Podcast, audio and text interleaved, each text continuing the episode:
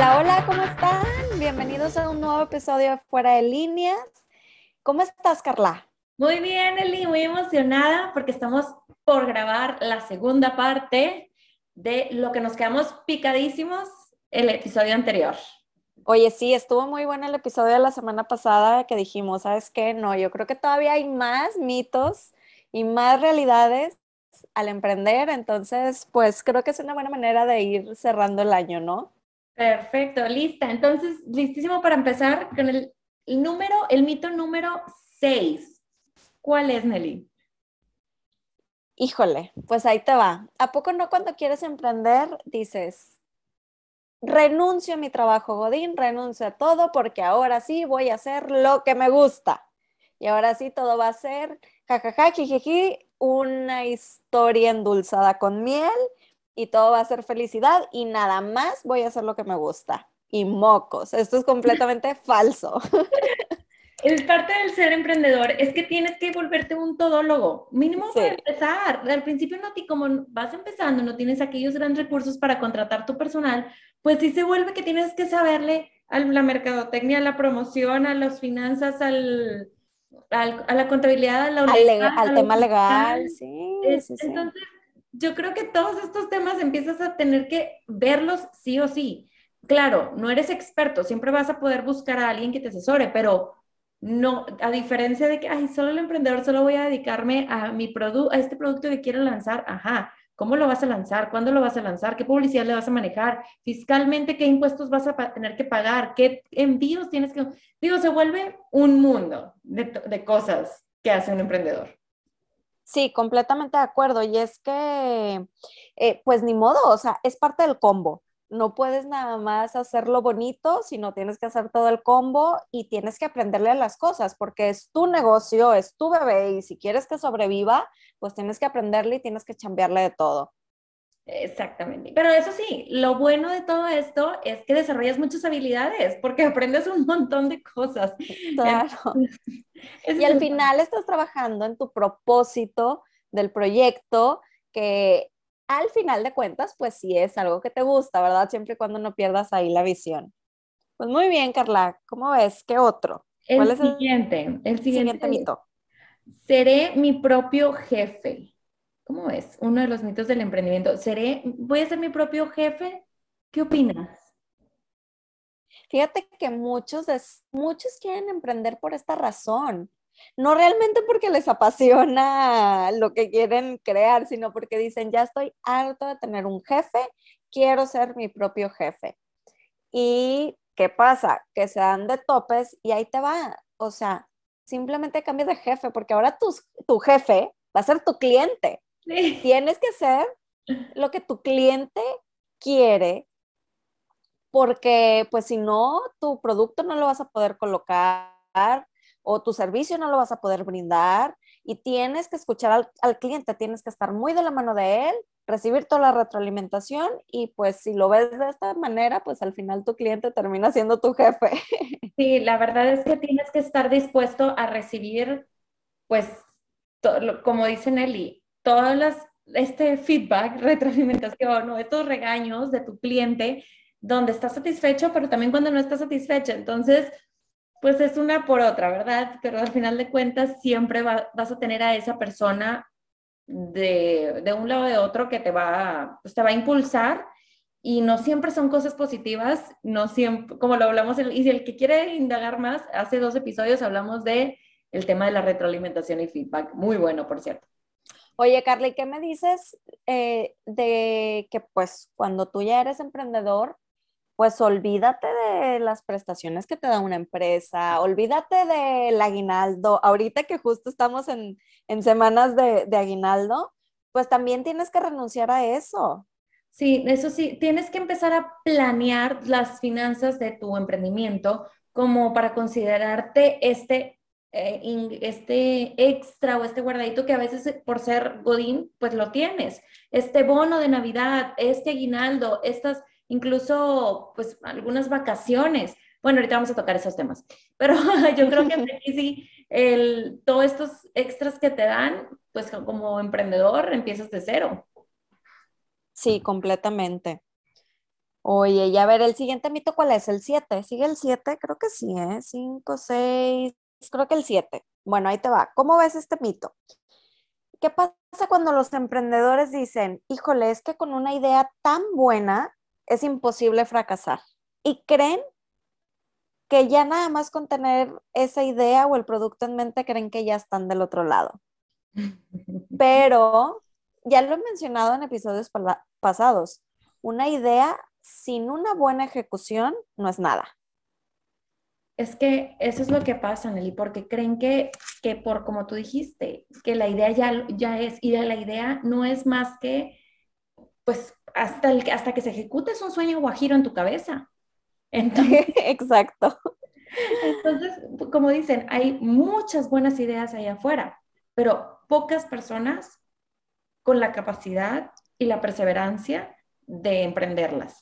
Así que sí es muy, si no necesariamente por esa gran idea que tienes, que no dudo que puede ser increíble, pero sí es necesario asentarla y ejecutarla.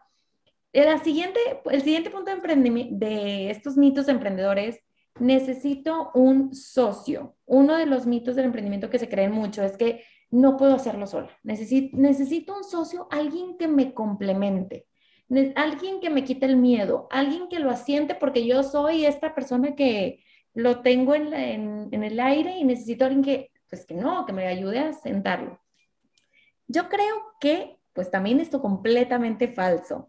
¿Cuántos emprendimientos han empezado por una persona y son ahorita excelentes, excelentes proyectos, por excelentes negocios, excelentes empresas? Entonces, todo basta con realmente una alta dedicación una alta, incluso rodearte, no necesariamente tiene que ser un socio, pero como en un episodio lo llegamos a hablar, rodearte de este equipo, rodearte de mentores, de mentores, de coaches, que constantemente les pide sus comentarios, sus consejos y vaya, claro que va a salir adelante siempre y cuando tú te, te pongas metas concretas, lo ejecutes y vayas trabajando en base también a los resultados. Si tú estás viendo que no está funcionando, bueno, es hora de hacer un cambio, pero no darte por vencido.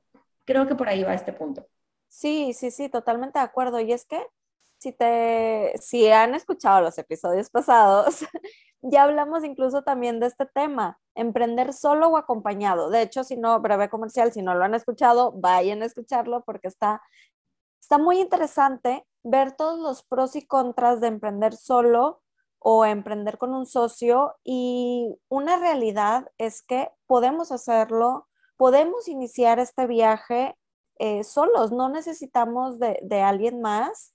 Obviamente, si tienes más socios también es buena opción, pero no el que emprendas tú solo significa que sea mala opción, para nada. Entonces, eh, tomen esos puntos a considerar y pues nos platican cómo, qué, qué les ha funcionado, ¿no? Así lo es. Y el siguiente mito, creo que es el último. A ver, échalo, eh, échate el último, el, mito número 10. Bueno, el de los viajes. El de viajar, sí. El de tiempo, que tengo mis propios tiempos, que puedo viajar cuando yo quiera, que puedo viajar sin que me estén molestando del trabajo, que puedes tomarte vacaciones cuando quieras. Ay, cosita. No va a pasar. O sea, perdóname, pero es todo, todo lo contrario. Pues nadie va a hacer la chamba por ti, la tienes que hacer tú. Y si tú quieres que tu emprendimiento sobreviva, pues hay que estarlo alimentando 24/7, sobre todo en un inicio, ¿verdad? Es como, como con un bebé. O sea, primero está aprendiendo a gatear y primero va caminando, entonces pues va caminando de la mano de ti, ¿no? Entonces ahí estás, ahí estás, no te puedes separar y no te puedes ir a, dormir cuando tú quieras, no te puedes ir a tomar vacaciones cuando tú quieras y luego ya, el bebé aprende a caminar solito, ya tu startup empieza a crecer solita, empieza a también crecer con, con el equipo operativamente, etcétera. Entonces, seamos conscientes que al principio, es muy difícil que te tomes las vacaciones, que te vayas de viaje o que digas, hoy no quiero trabajar porque el tiempo, el tiempo es oro, el tiempo es lana. Y la verdad es que, como hace unos momentos Carla lo mencionó, que el ser emprendedor es ser todólogo, pues no te queda de otra y a veces tienes que trabajar en fines de semana, en asuetos y no te queda de otra. Al principio es más chamba que cuando estás en un corporativo y eso muchísimos emprendedores nos los han dicho. No, y fíjate que otra cosa es, es, que nos dicen, Eli, que un emprendedor por un día que no trabaje, que no se levante a trabajar, no hay sueldo. Y es muy cierto, porque posiblemente ese, Totalmente. ese día cerrabas con un cliente, ese día, es que como emprendedor todos los días tienes que tocar puertas. Si no estás tocando puertas, no, no preguntes dónde, dónde están los ingresos, es obvio. Entonces, sí, yo creo que tienes que trabajar el triple que, que una tarea, que en un trabajo godín, en mi punto de vista, si es que realmente lo quieres que, que prospere, que sea exitoso yo ya en un momento donde esto ya crezca y tú ya tienes gente a tu cargo, posiblemente puede, puedes deslindarte un poquito, pero no por completo. Siempre vas a estar porque al final de cuentas la cabeza es, es, la es el que va orientando todo este, este futuro negocio que vas a crecer, ¿verdad? Totalmente. Pues me encanta que nos platiquen los que nos están escuchando si hay algún otro mito por ahí que se nos haya pasado que hayan desmentido por experiencia propia y que nos lo compartan, nos lo compartan en nuestro Instagram como arroba fuera de líneas MX y pues ya, Carla, ya se viene Navidad, ya todo, entonces espero que todos pues disfruten de estas fiestas, que la gocen con su familia. Y bien, ahorita decíamos que todos están trabajando, pero también hay que dar tiempo para nosotros mismos, sobre todo ahorita en estas épocas navideñas, que también nos sirva para, para cargar pilas y rodearnos de toda esa gente que, que, queremos y que nos apoya también. Así lo es. Muchas, muchas felicidades, que disfruten estas fiestas. Gracias por haber estado con nosotros un año con Fuera de Líneas. sí. Yo creo que hacer, es momento de seguir pensando qué es lo que mejor, qué es lo que más nos acerca a nuestro propósito de vida. Próximamente vamos a sacar un último episodio de cierre de este año para empezar el próximo y algunas actividades que puedes hacer para que tú puedas eh, prepararte mejor como emprendedor. Muchas gracias Nelly, gracias por estarnos acompañando a todos el día de hoy. Recuerden vernos, seguirnos en Instagram, arroba fuera de líneas MX y pues nos vemos hasta la próxima. Bye.